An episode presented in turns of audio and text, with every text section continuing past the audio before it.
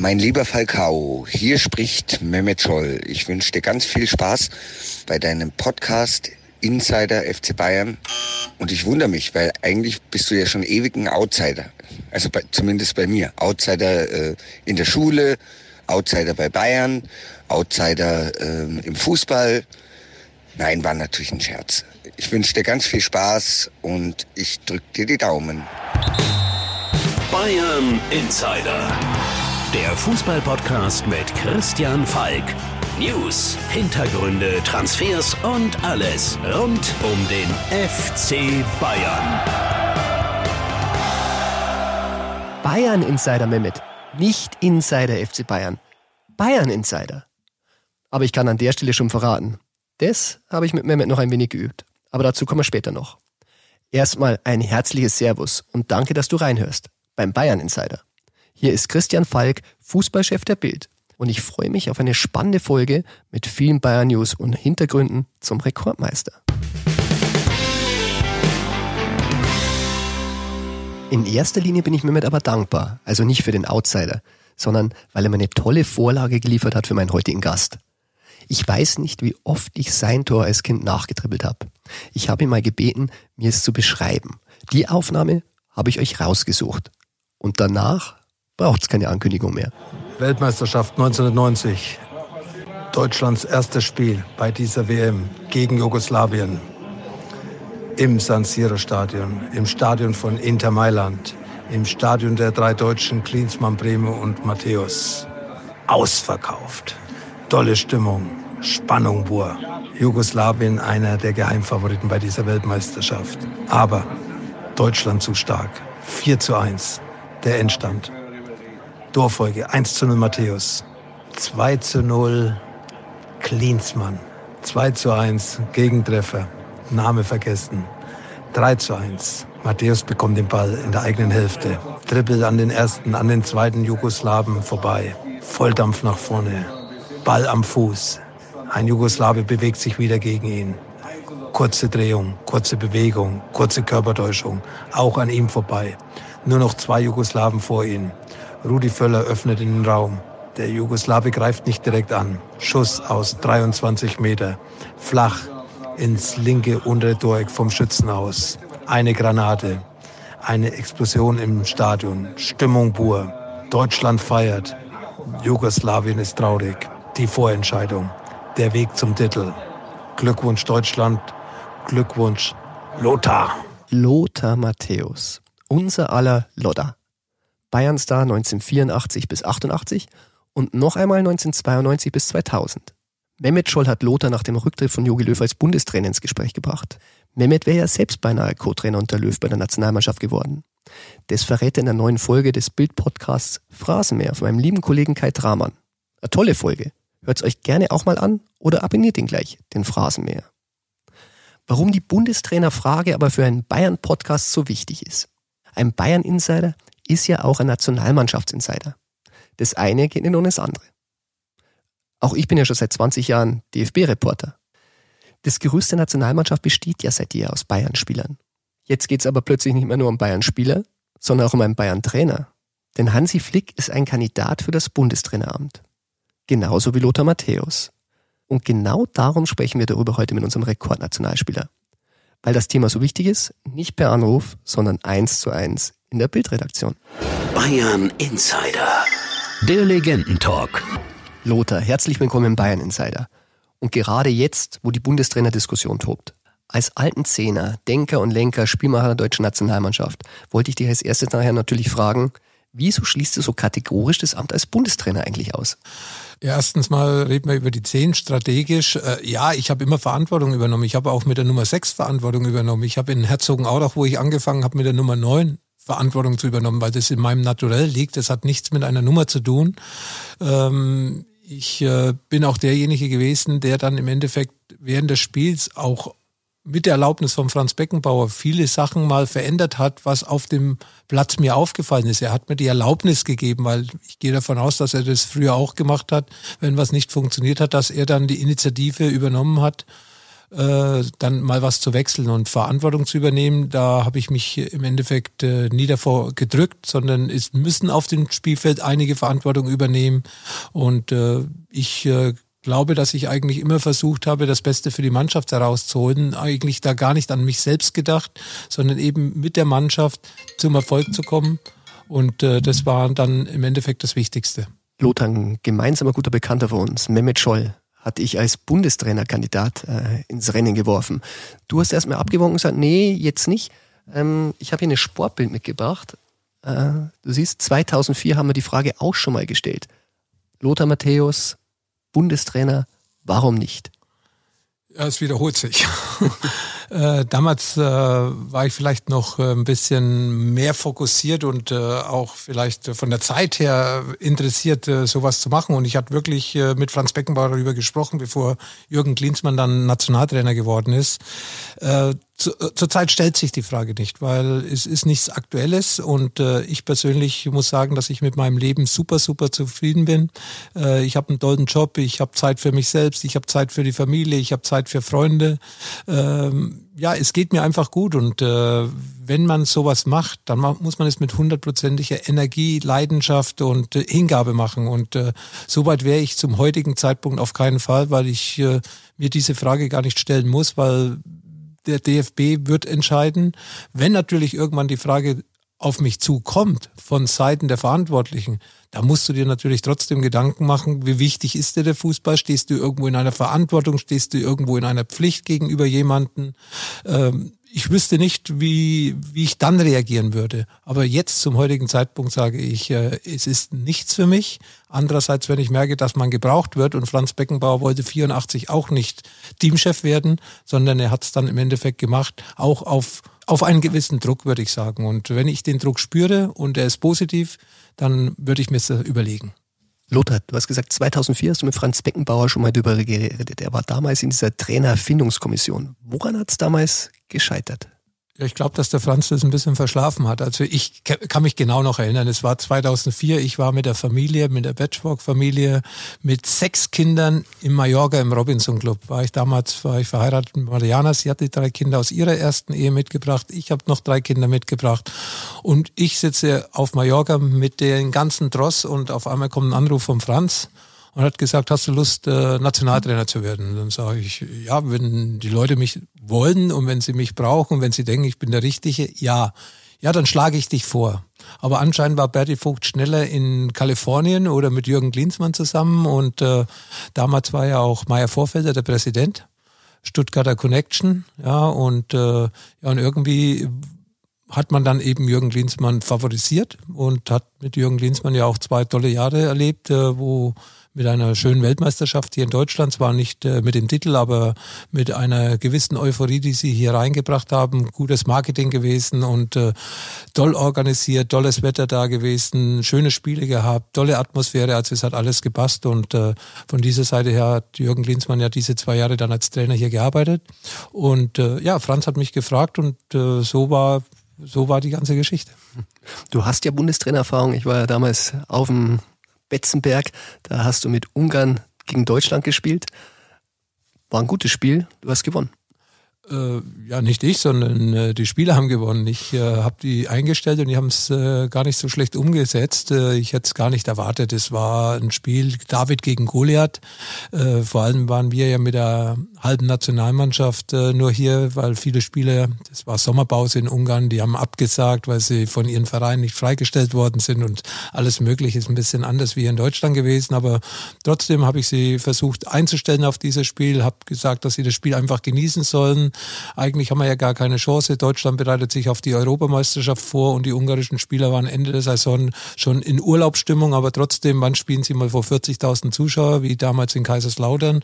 Und äh, ich habe gesagt, wir haben gar nichts zu verlieren. Wir müssen nur mit erhobenen Hauptes äh, äh, den Platz verlassen und äh, was 50 Jahre vorher passiert ist, nämlich das war im Endeffekt so dieses Revanche-Spiel für die WM 1954.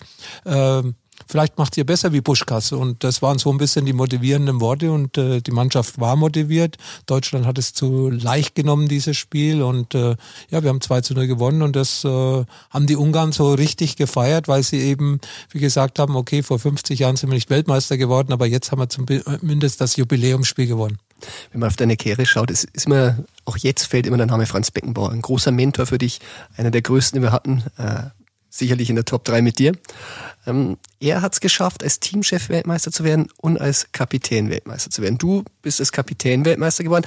Wer oder ist es immer noch so ein Traum, irgendwo vielleicht mal diese, diese Spirale zu Ende zu führen? Es war eigentlich nie ein Traum oder irgendwie für mich äh, ein Ziel, irgendwas zu erreichen, was andere erreicht haben, sondern du erreichst das, was, äh, was du erreichen kannst oder was du erreichst und äh, da spielen viele Faktoren eine, eine ganz wichtige Rolle und äh, ich bin mit meiner Karriere auch ohne Champions League Titel zufrieden. Natürlich wäre es schöner gewesen, wenn du den auch noch gewonnen hättest. Also ich hätte nicht Nein gesagt, aber es ist nun mal so und äh, natürlich Franz und ich haben viele Dinge gemeinsam, Weltmeister geworden als Spieler. Wir haben beide bei Bayern München gespielt, haben unsere Karriere in New York ausklingen lassen, ähm, haben auch äh, viele Kinder, Privatleben auch irgendwie so ein bisschen äh, viele, äh, viele, viele Dinge, die, die ähnlich aussehen. Also von dieser Seite muss ich sagen, ähm, bin ich ja froh, dass ich mit Franz so eng zusammen bin und äh, gerade in den letzten Jahren sind wir noch enger zusammengerückt. Äh, man telefoniert regelmäßig, man sieht sich regelmäßig und äh, ich habe hab das Gefühl, dass ihnen auch diese Gespräche genauso wie mir sehr gut tun und äh, ja, es ist eine Freundschaft entstanden. Früher hast du ihn im Fernsehen gesehen, hast ihn angehimmelt, dann später war er irgendwie dein Gegenspieler, dann irgendwann war er dein Trainer oder dein Teamchef, wo du auch in den ersten Spielen erstmal da gesessen bist und hast von seinen seinen Lippen gelesen und irgendwann hat sich das äh, dann so so in einem privaten Kontakt ergeben, wo man einfach Vertrauen gewonnen hat und mittlerweile, glaube ich, können wir sagen, er und ich und umgekehrt, dass man, äh, dass daraus eine Freundschaft geworden ist und darauf bin ich stolz. Und ich muss jetzt nicht äh, als Teamchef Weltmeister werden. Ähm, das ähm, wäre natürlich eine tolle Sache. Andererseits äh, plane ich ja jetzt nicht, äh, morgen die Nationalmannschaft zu übernehmen. Und äh, wenn man sie übernimmt, dann ist es ja immer noch ein weiter Weg, um Weltmeister zu werden. Aber ja, das sind Sachen, wo, wo natürlich die Fragen der Journalisten sind. Ich persönlich muss sagen, für mich ist es wichtig, dass ich mit Franz dieses gute Verhältnis habe, mit einem Weltmeistertitel als Teamchef oder als auch, äh, auch ohne. Wir sind im Podcast Bayern Insider und die Bayern-Fans haben natürlich auch ein bisschen Angst, dass der DFB jetzt an Hansi Flick rangeht. Äh, er ist auch einer der, der heißen Kandidaten, gerade nachdem Klopp abgesagt hat. Würdest du, du kennst den Hansi wirklich sehr, sehr gut, ihm das zutrauen, dass er es macht? Äh, ich würde es ihm zutrauen, dass er es kann aber ich würde es nicht zutrauen, dass er es macht, weil ich glaube, Hansi hat Gefallen gefunden an dem Tagesgeschäft und äh, das ist ein ganz anderer Job beim DFB. Er ist zwar 56, man sagt immer, er ist ein junger Trainer, weil er noch nicht so lange dabei ist, allen in der, in der führenden Position als, äh, als, äh, als Cheftrainer, aber Hansi ich glaube, er hat schon 20 Jahre Trainererfahrung, irgendwo da in seiner Heimat angefangen. Dann, dann äh, war er ja auch 2007 oder 2008 mit mir mal in Salzburg. Äh, danach Co-Trainer Nationalmannschaft. Also Hansi hat viele äh, Stationen mitgemacht, äh, auf dem Platz, außerhalb des Platzes, als Spieler, als Trainer, als äh, Verantwortlicher. Und äh, er, er kann Bayern München und wer Bayern München kann, kann auch die Nationalmannschaft. Ähm, ich glaube, er sollte noch einige Jahre ähm, bei Bayern München äh, die Verantwortung übernehmen im Tagesgeschäft. Ich, äh, er ist noch nicht meiner Meinung nach ist er noch frisch genug, um im Tagesgeschäft zu bleiben. Und deswegen hoffe ich und wünsche es mir, dass er den FC Bayern München weiterhin zur Verfügung steht, beziehungsweise vor allem seinen Vertrag bis 2023 erfüllt. Und wenn der weiterhin so erfolgreich äh, aussieht wie in den letzten 18 Monaten, dann bin ich überzeugt, dass auch bei, er eine große Trainerära bei Bayern München prägen kann oder bringt sich selbst ein bisschen in Zugzwang, weil wenn, wenn Klopp jetzt noch nicht bereitsteht und äh, Flick auch noch nicht, wird vielleicht auch mal ein Übergangsbundestrainer gesucht, der vielleicht dann, bis einer von den beiden dann vertragsfrei ist und es aufgeben Und du hast ja selber gesagt, also wenn Deutschland dich braucht und dich ruft, ähm, würdest du für so eine Aufgabe dann zur Verfügung stehen? Ja, das ist jetzt äh, Spekulation. Ich würde es mir zumindest anhören und nicht den Hörer auflegen. Das verlangt schon der Anstand, dass man sich das anhört, was die andere Partei zu sagen hat. Und äh, es gibt auch nicht nur Klopp und Flick oder Matthäus, es gibt, äh, ich habe äh, vor allem an Rangnick gedacht, äh, wie mir gestern das so in die Ohren gekommen ist, dass Jogi Löw äh, seinen, äh, seinen Posten aufgibt. Und äh, es gibt ganz sicher auch noch andere Kandidaten, die beim DFB da ähm, auf der Liste stehen. Stefan Kunz haben wir jetzt ganz vergessen, der mit der U21 äh, eine tolle Arbeit leistet. Ob er das mit der A-Mannschaft kann, muss man sehen. Wie gesagt, er hat äh, auch Riesenerfahrung als Spieler jetzt als auch Trainer gesammelt und erfolgreich gewesen, auch mit, der, mit seiner Mannschaft. Also es gibt da ganz sicher einige Namen, die beim DFB irgendwann in den nächsten Wochen mal diskutiert werden. Das war jetzt auch überraschend, gehe ich davon aus, für viele, die äh, auch näher bei an Jogi Löw dran sind, äh, die davon nichts wussten, die dann auch überrascht waren, worden sind. Und es ist ja, es sollte jetzt nicht das Hauptthema heute und morgen und übermorgen sein, nachdem Jogi Löw seinen Rücktritt bekannt gegeben hat oder dass er nach der Europameisterschaft aufhört, dass man dann gleich einen Trainer hat. Aber man wird äh, nachdenken, man wird die Leute kontaktieren, man versucht natürlich den Besten der Besten für die Nationalmannschaft zu holen. Es äh, muss auch was passieren, weil der DFB hat in den letzten drei, vier Jahren doch sehr viel Kredit verspielt, die sie vorher sich erarbeitet haben. Äh, Unruhe beim DFB, Ergebnisse mit der Nationalmannschaft. Äh, die Fans ähm, haben sich ein bisschen abgedreht und äh, das ist wichtig, dass wir das wieder hinbekommen. Also wichtig ist es, dass wir wieder äh, als Nationalmannschaft, dass die Fans stolz sind auf ihre Nationalmannschaft und das waren sie halt in den letzten drei, vier Jahren nicht und dazu gehören nicht nur gute Ergebnisse, sondern eben ein Gesamtauftreten, eine Fannähe und die ist ein bisschen verloren gegangen. Lothar, ich durfte ja jahrelang äh, mit dir an deiner Kolumne arbeiten. Das, äh, man lernt immer viel, du siehst Talente. Ich glaube auch deshalb hat Mehmet äh, dich so ein, auch vorgeschlagen. Ähm, du hast mir damals schon gesagt, Leon Goretzka, das ist einer wie ich. Der war noch sehr, sehr jung, war noch bei Schalke. Wenn du jetzt seinen Weg siehst, äh, fühlst du dich bestätigt? Ja, der, der, der Spieler muss das Beste herausholen. Und es geht nicht nur um das Talent, sondern dann eben auch um den Charakter, dass man dann äh, das auch durchzieht und nicht, dass man zufrieden ist, dass man zu früh abhebt und so weiter. Und Leon Goretzka war immer ein fleißiger Arbeiter auf dem Platz mit einem Talent, den, den, das ihn der liebe Gott mitgegeben hat.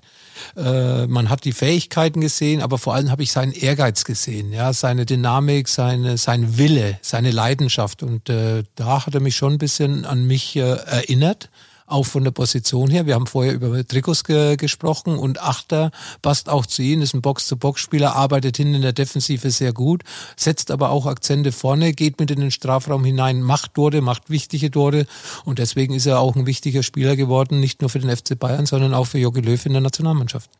Oder zum Abschluss nochmal eine Frage, die die Sportbild damals 2004 beim Bundestrainer Matthäus gestellt hat. Äh, bei ihm soll Ailton Deutscher werden.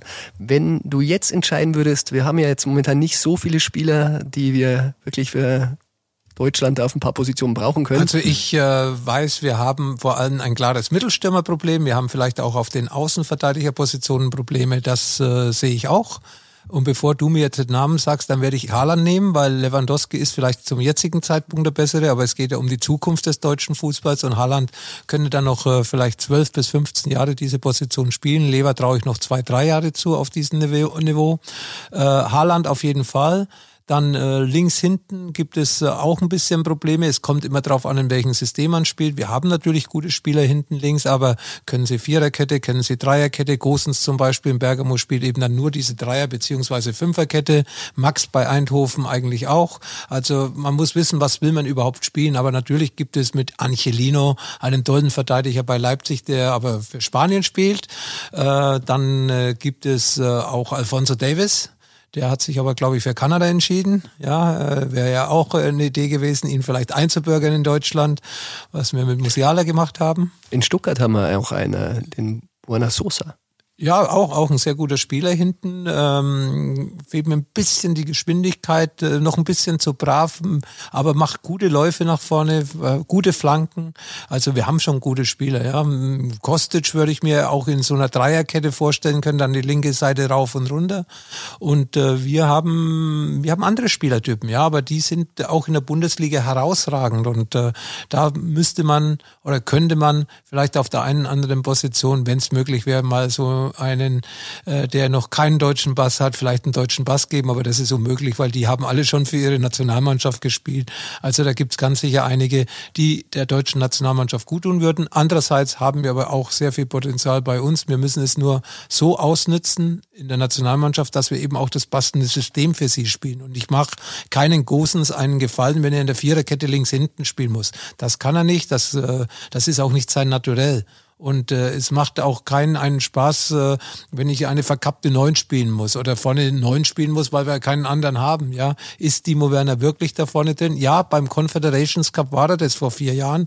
Also muss ich ihn aber dann auch äh, das System geben, wo er dann am meisten Wirkung da vorne drin haben kann. Muss ich vielleicht ein bisschen defensiver spielen, dass er wie Haaland auch mit seiner Geschwindigkeit eine hochstehende Abwehr im Sprint mal überlaufen kann, in die Tiefe gehen kann. Das sind Dinge, die natürlich äh, dann derjenige entscheiden muss, der dann die Verantwortung hat und so eine Mannschaft zusammenstellt. Natürlich, wenn du keine neuen hast, dann kannst du sie nie, dann ist sie nicht da, dann musst du dir was anderes einfallen lassen. Dann musst du eben versuchen, vielleicht ohne der, den Zielspieler da vorne drin zu spielen oder doch irgendwie mehr dann über außen und dann im Zentrum von der zweiten Reihe nachzurücken. Alles ist möglich. Wichtig ist, dass der Trainer da die richtigen Entscheidungen trifft und äh, vor allem wichtig ist, dass er den Spielern die Position gibt, wo sie ihre Stärken ausspielen können. Lothar, ich höre schon, also ein Bundestrainer Matthäus hätte Visionen, äh, dem man auf jeden Fall nachgehen könnte. Äh, Visionen habe ich als Bundestrainer, als, äh, als Fan, als äh, Sky-Journalist oder Experte. Äh, Gedanken mache ich mir mein Leben lang über Fußball und versuche halt auch wie ein Trainer zu denken. Wenn ich heute ein Spiel verfolge als Sky-Experte, dann denke ich mir ja auch, nicht nur als Experte, sondern was würdest du jetzt machen, wenn du auf der Trainerbank sitzen würdest, wenn es mal nicht so läuft, wenn du vielleicht äh, in Rückstand gerätst, äh, wenn änderst du nur das System, müsstest du einen neuen Spieler bringen? Das sind natürlich Gedanken, die mich beschäftigen. Ist ja auch mein Job.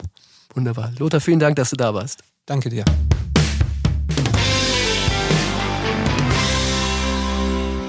Also ihr habt es gehört, wenn es nach Lothar geht, müssen Bayern-Fans sich keine Sorgen machen, dass wir Hansi Flick am Saisonende an die Nationalmannschaft verlieren. Zumal, wenn es brennt, Lothar ja Bereitschaft erklärt hatte, einzuspringen. Für Deutschland. Ich persönlich bin ja ein bisschen skeptisch. Hansi Flick wird es schon reizen, Bundestrainer zu werden. Zumal, wir wissen ja, es gibt so ein bisschen Spannungen mit Hassan Salihamidzic. Ob sie die bereinigen können, einmal muss es ja schon mal eine Aussprache mit Oliver Kahn geben, der hat es moderiert. Ob sie es wieder hinkriegen, schauen wir mal. Klar ist, wenn der DFB sagt, Hansi, wir wollen dich, wird schwierig werden. Aber bis dahin ist ja noch ein bisschen Zeit. Und Hansi Flick wird dann sicher auch interessieren, Stand jetzt, wer nächste Saison in seiner Mannschaft ist. Und darum kommen wir jetzt zum nächsten Thema. Der Transfer Insider. Wer kommt, wer geht. Es gibt kaum aufregendere Themen als Transfer News. Zuletzt haben wir im Bayern Insider schon über Omar Richards vom FC Reading geredet, bei dem ich ja ehrlich gesagt ein bisschen Zweifel habe, ob er es bei Bayern packt. Ein englisches Talent, das nicht zuvor schon von einem englischen Topclub geholt wird? Hm. Übrigens, vor kurzem wurde offiziell bekannt, dass Michael Reschke zu der Agentur, die Richards vertritt, gewechselt ist. Der ehemalige technische Direktor des FC Bayern Reschke hat übrigens auch Marco Neppe, der ja jetzt zum technischen Direktor des FC Bayern befördert werden soll, nach München geholt. Man kennt sich also. Uli Hoeneß hat der Reschke vor gar nicht so langer Zeit mal den schlauen Herrn Reschke genannt war ein bisschen böse. Aber er hat sich auch schon ein oder andere Mal über ihn geärgert. Ich kann mich erinnern, ähm, einmal wurde Upamecano den FC Bayern angeboten. Das war 2015. Damals soll Reschke ihn abgelehnt haben. Als Hoeneß das mitbekam, war er ziemlich sauer. Vor allem, weil dann Upamecano für 2,2 Millionen nach Salzburg ging und nicht nach München. Sechs Jahre später kostete er 42,5 Millionen Euro. Also hätte man wahrscheinlich auch billiger haben können. Hauptsache ist aber, nächste Saison ist er da. Lobend erwähnen muss man von den Transfers Kingsley Coman, den hat nämlich auch der Reschke gemacht. Auch wenn man zuletzt mal gehört hat, dass der ein bisschen geschauspielert wurde. Reschke hat ja den Pressesprecher des FC Bayern als den Präsidenten verkauft, um die Familie Koman im Preis zu drücken.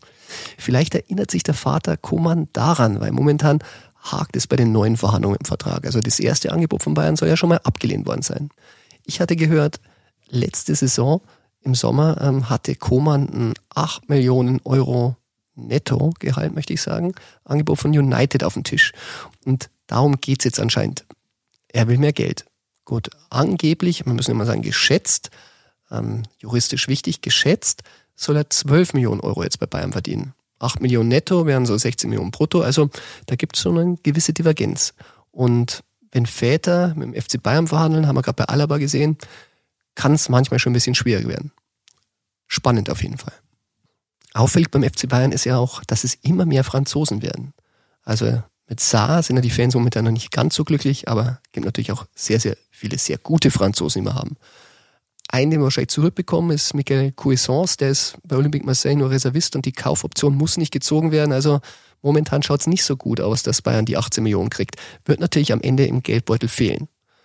Über einen anderen Franzosen, Eduardo Camavinga von Stade Rennes, fragen mich die Mitglieder in meiner Bayern-Facebook-Gruppe Bayern Insider auch immer wieder. Aber eben, dieses Geld, was Bayern dann nicht zur Verfügung hat durch Verkäufe, weil Tulisso verletzt ist oder Cuisance zurückkommt, könnte am Ende der Ausschlag sein, dass so ein Spieler eben dann nicht kommt.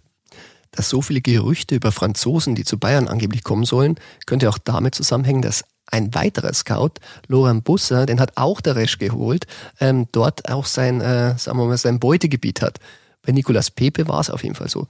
Der sollte ja 2019 äh, zum FC Bayern kommen, hieß es immer aus der französischen Presse. Letztendlich ging er aber zu Arsenal London. Ich kann sagen, da war wirklich nie was dran. Der Gegner Insider. Einer, der den FC Bayern verlassen hat, der steht am Samstag gegen den FC Bayern auf dem Platz. Die Rede ist von Marco Friedl. Der hat übrigens eine Ausstiegsklausel in seinem Vertrag, ähm, die exklusiv nur für den FC Bayern gilt. Ich betone juristisch gesehen, angeblich über 10 Millionen Euro. Die Bayern reisen zu ihm nach Bremen. Und dort rufe ich jetzt mal an, bei meinem Kollegen Markus Balzuweit. Hallo Falki. Servus Balu, grüße dich. Du, ich rufe dich heute an für den Bayern Insider. Werder spielt ja gegen Bayern. Äh, kurz zur Einführung an alle. Äh, Markus Balzweit macht tatsächlich schon 17 Jahre Werder Bremen für Bild und er hat gerade mal so 2004 die letzte Meisterschaft mitgemacht. Aber wenn wir ganz ehrlich sind, Balu, äh, wie hoch stehen denn die Chancen, dass Werder gegen Bayern was reißt am Wochenende? Hm, also ich würde jetzt keine Eigentumswohnung drauf wetten, aber natürlich gibt es so eine gewisse Restchance. Also Werder ist nicht schlecht drauf.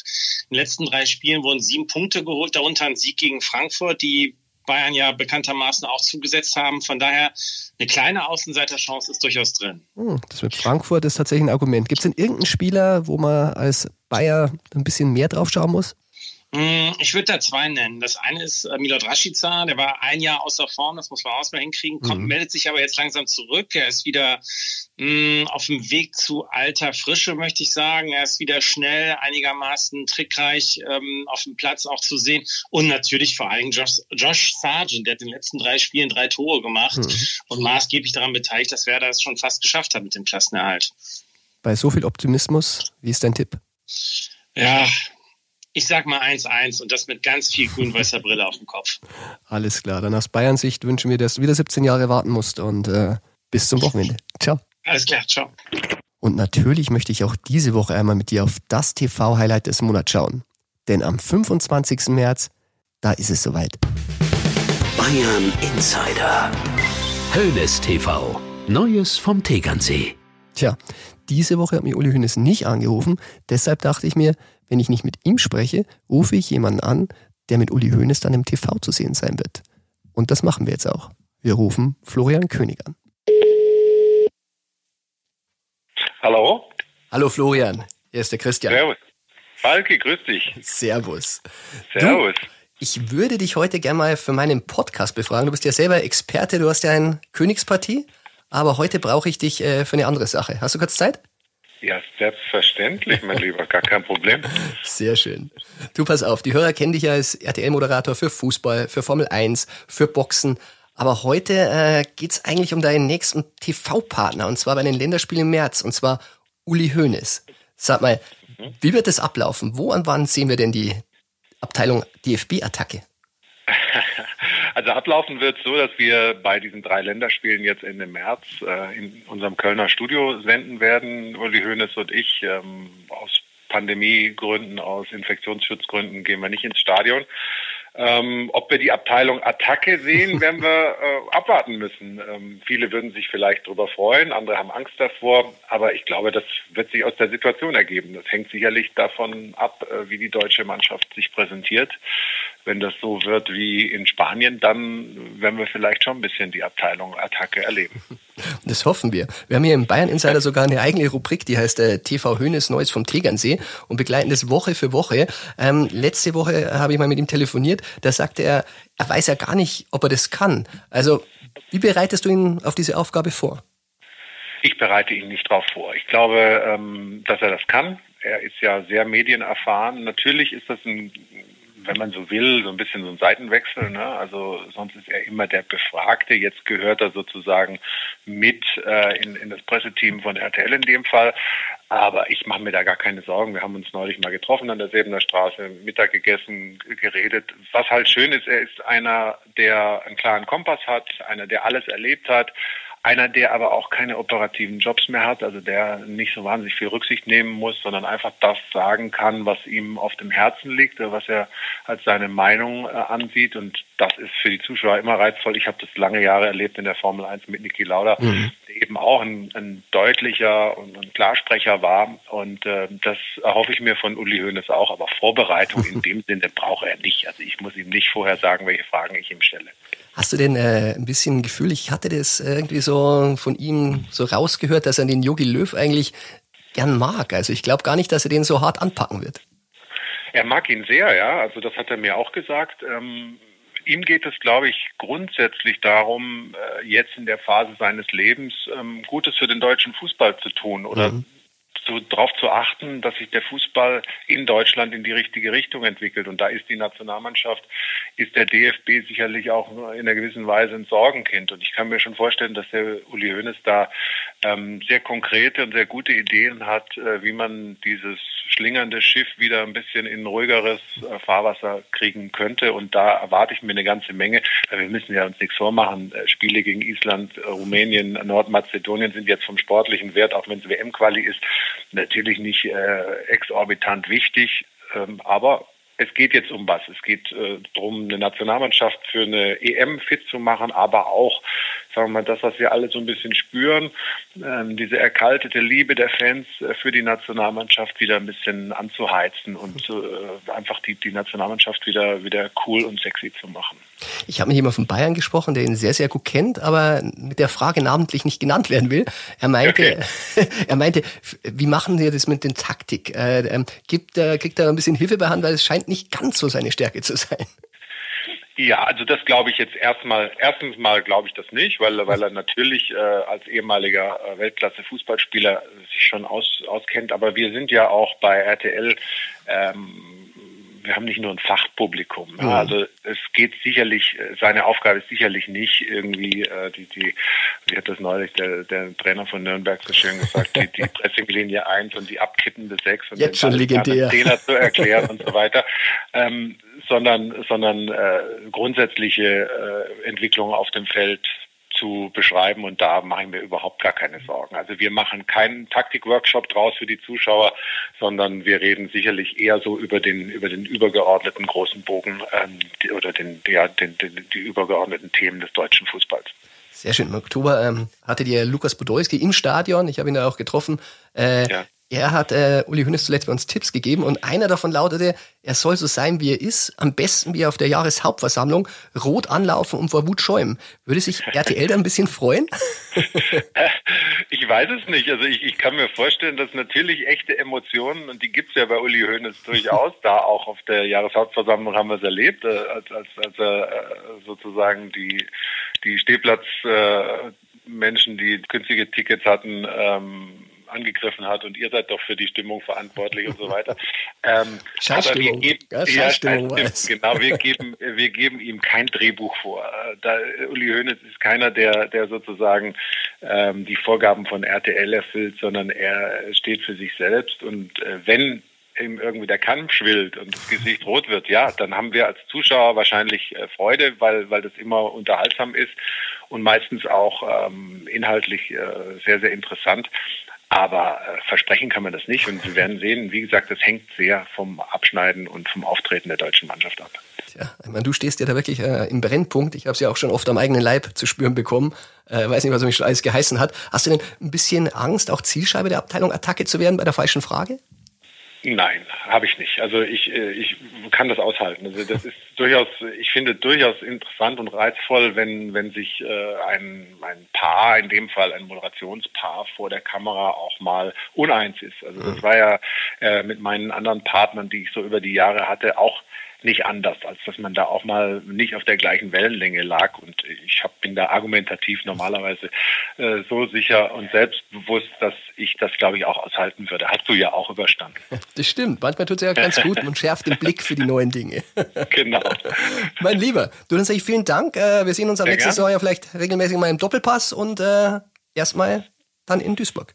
Ja, ganz genau. Danke dir, Falki. Schönen Tag noch. Ne? Dir auch. Ich danke Ciao. dir. Ciao, servus. servus.